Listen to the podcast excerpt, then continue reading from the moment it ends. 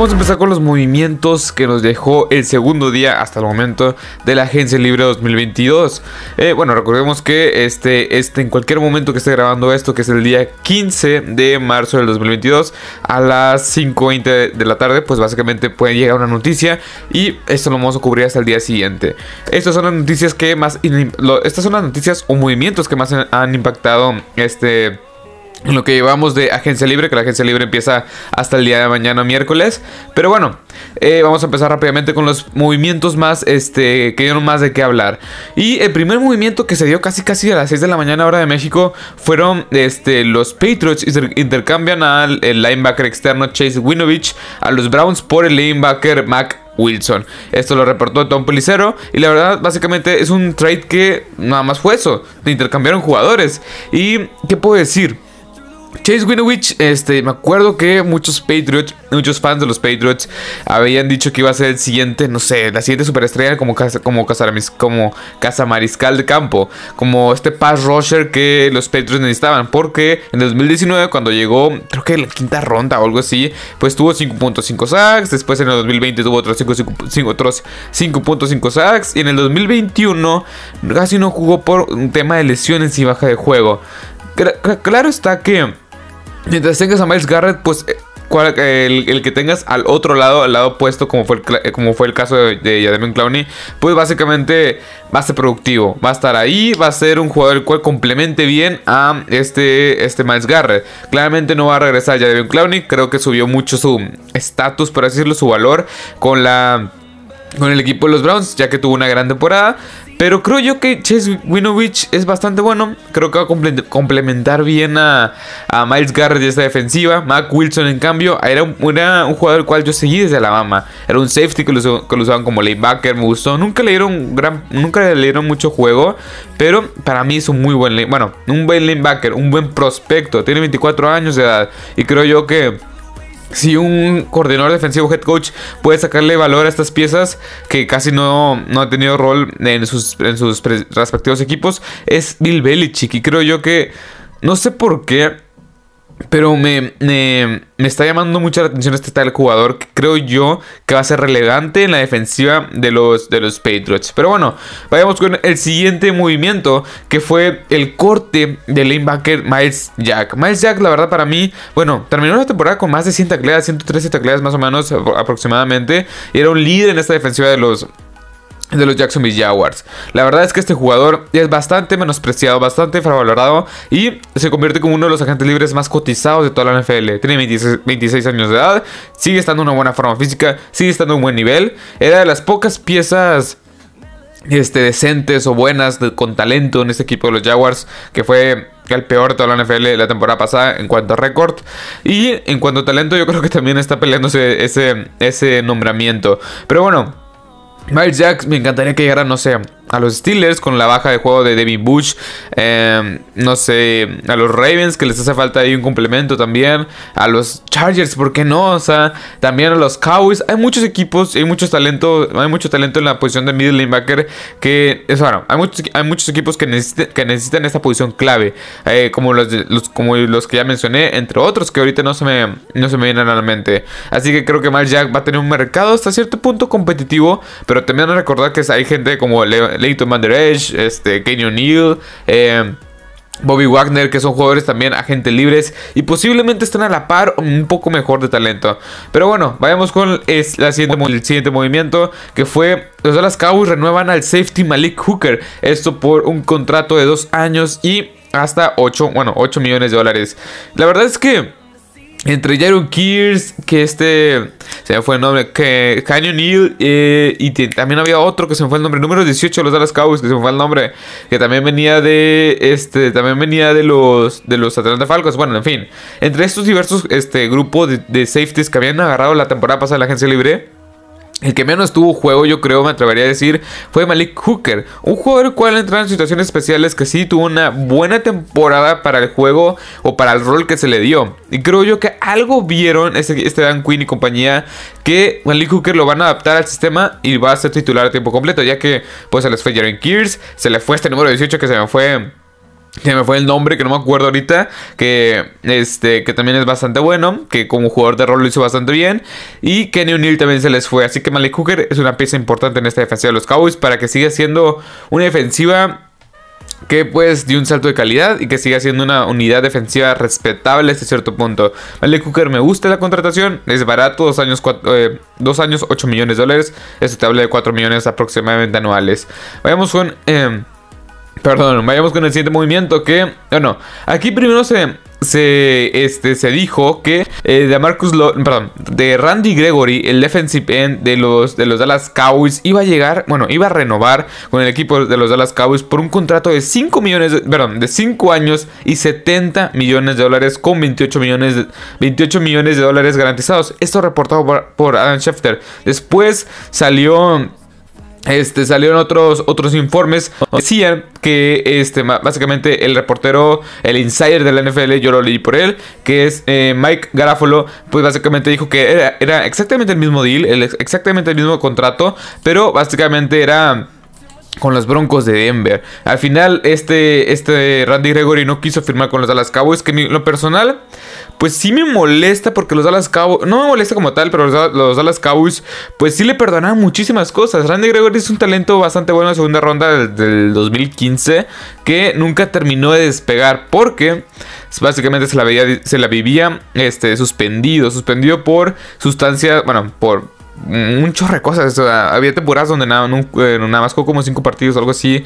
Eh, y la verdad es que el tema no son las lesiones. O sea, el tema no son las lesiones. Es un jugador que gran parte de su carrera ha estado sano, pero los juegos que se ha perdido es por el tema de las suspensiones por uso de sustancias prohibidas de la liga. Así que ya se imaginarán cómo está el cuento últimamente se ha mantenido sano, se ha mantenido estable en ese, en ese rubro. Tuvo 6 sacks la temporada pasada con los Dallas Cowboys. Y creo yo que es un jugador bastante importante en esta defensiva de los. Este.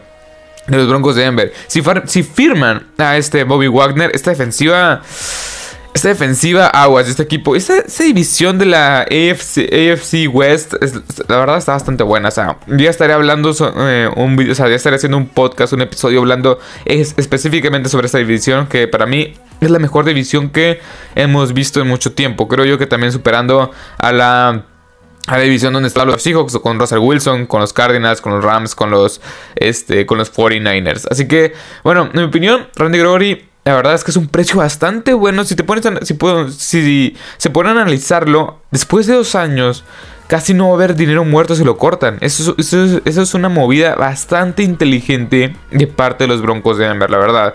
28 millones de dólares garantizados. Y yo traté de leer y leer otra vez este, por, diversos, por diversos informes si la cantidad de, de dinero garantizado era real. Sí, en verdad era. Lo estaba leyendo bien. Y básicamente sí. Es un. Es un. Es un deal. Es un trato. Es un contrato que. O sea.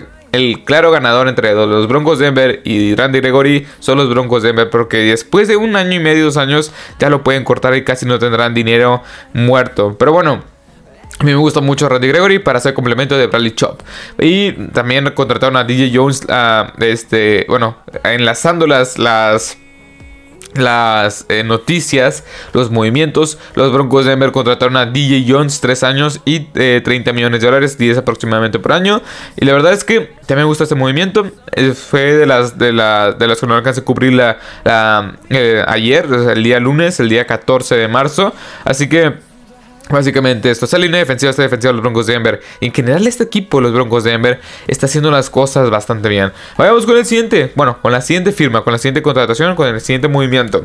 Que fue este, los Miami Dolphins, pues firman al ofensivo, o sea, al guardia ofensivo Connor Williams por un año, perdón, por un contrato de dos años y 14 millones de dólares con eh, 100.5 millones eh, garantizados.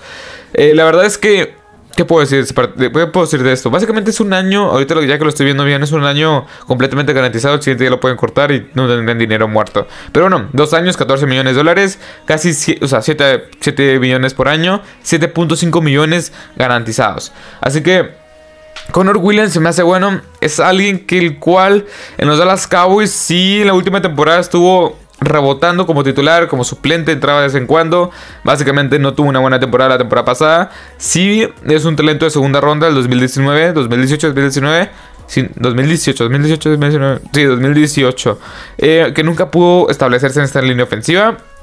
En, los primeros años se le veía un poco más sólido, ya después no se le vio un rol definitivo, un rol específico, y es algo que sí me llama la atención. Conor Williams es bueno, no puedo decir que sea especialmente malo, pero Creo yo que los delfines podían agarrar a Alex Capa, a otro jugador que pudiera tener un poco más de impacto en, este, en esta línea ofensiva. Que sí ocupa Tua Tagovailoa, ocupa una línea ofensiva un poco más decente. Pero bueno, eh, vayamos con el siguiente, la siguiente contratación que fue la firma de James, de, James Daniels, perdón, James Daniels a los Steelers. El contrato es de 3 años, 26.5 millones, 26.5 millones de dólares, reporta Tom Pelicero. Y la verdad es que eh, este jugador me gusta mucho. 24 años de edad. En unos 3 días, si no me equivoco, va a cumplir 25. Apenas va a cumplir 25.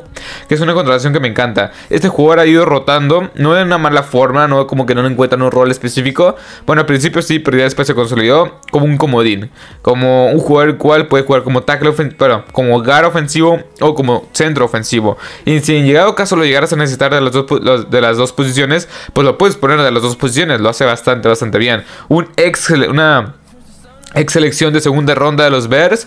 Yo me lo hubiera quedado por este. Este precio está bastante bien, está bastante accesible. Y creo yo que va a ser de impacto inmediato en una línea, en una línea de los Steelers que pues sí está bastante eficiente. Hoy por hoy lo está reforzando como pueden. James Daniels se me hace una muy buena contratación. Aún queda el, el tackle izquierdo. O sea, hay que tener esa, esa necesidad clave porque es la posición más importante.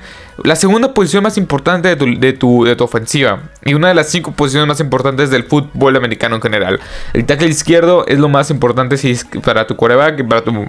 Como dije, es una, es una posición bastante de bastante valía. Pero bueno, este jugador llega por este a los Steelers por un contrato de 3 años, 26 millones de dólares. Después, eh, con el anuncio de Andrew Whitworth, el, este, este jugador ya de 40 años de edad que se convirtió en el tackle, o en el tackle o en el liniero ofensivo de este en empezar una temporada, o sea, más longevo, con 40 años de edad. El cuatro veces Pro Bowl, ganador de Super Bowl, este, y también ganador del premio Walter Payton 2021. Pues básicamente anunció su retiro. Y la verdad es que yo creo que ese jugador va a llegar a las, este, a las... A la, al Salón de la Fama, al Hall of Fame. Pero bueno, vamos con la siguiente noticia que es una de mis favoritas de todo el off-season ya. Que es la noticia de Marcus Williams que va a llegar a los... Bueno, que va a firmar con los Baltimore Ravens con un contrato de 5 años y 70 millones de dólares que reportó este Jeremy Fowler. Y la verdad es que este jugador me encanta. Este jugador, el cual es bastante joven, 25 años de edad, lleva una defensiva con Chuck Clark, este Marshall Larimore y este Marcus Peters. Eh, los últimos dos que acabo de mencionar, Marcus Peters y Marshall... No, Marshall Larimore, no. Este Marlon Humphrey. Eh, Marlon Humphrey, Marcus Peters, Chuck Clark y Marcus Williams. Bueno, estos dos cornerbacks, Marcus, Marcus Peters y Marshall... No, Marlon Humphrey, perdón, tantos nombres. Eh, pues básicamente vienen de lesión. Estos últimos dos jugadores que acabo de mencionar, los, que acabo de mencionar, los, los dos cornerbacks, Ah, van a regresar de lesión. Es algo muy importante porque los dos, bueno, Marcus Pires está, está cerca de los 29, 29 años de edad. Este Marlon Humphrey pues tampoco está haciendo, tampoco está viejo, pero está en este limbo ya entrando a los 30 años de edad también. Con 26, 27. Y la verdad es que son lesiones no. Bueno, lo de, lo de Marcus Pires es una lesión más fuerte que se dio en la pretemporada. Digo, pues posiblemente ya debe estar listo para el inicio del training camp. Y veremos cómo, cómo regresa Marlon Humphrey, si regresa sano y todo eso. Yo agregaría a esta defensiva, todavía les hace falta un pass rush. Aparte se les fue Justin Houston. Un linebacker